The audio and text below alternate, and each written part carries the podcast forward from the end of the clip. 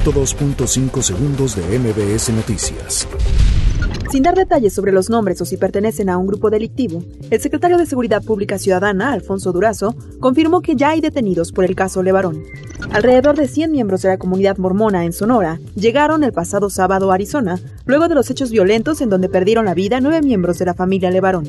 Miembros de la Asamblea Legislativa Plurinacional de Bolivia ya se encuentran en el edificio del Congreso para tratar las renuncias de las principales autoridades y dar paso a la sucesión presidencial constitucional. El presidente Andrés Manuel López Obrador reiteró su compromiso porque se lleve a cabo una consulta directa a los pueblos indígenas donde se ubicará el trazo del tren Maya. El titular de la Procuraduría Federal del Consumidor, Profeco, Ricardo Sheffield Padilla, informó que en la semana del 4 al 8 de noviembre se atendieron a nivel nacional 180 denuncias a través de la aplicación Litro por Litro.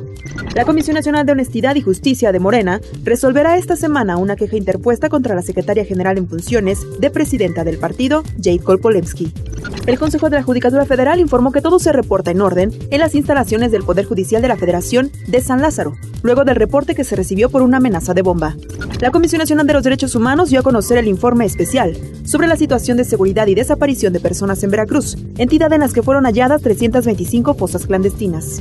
El regreso a Estados Unidos de la duodécima edición de la Caravana del Migrante será el 7 de enero de 2020, partiendo a primera hora desde el municipio serrano del Jalpan de Serra.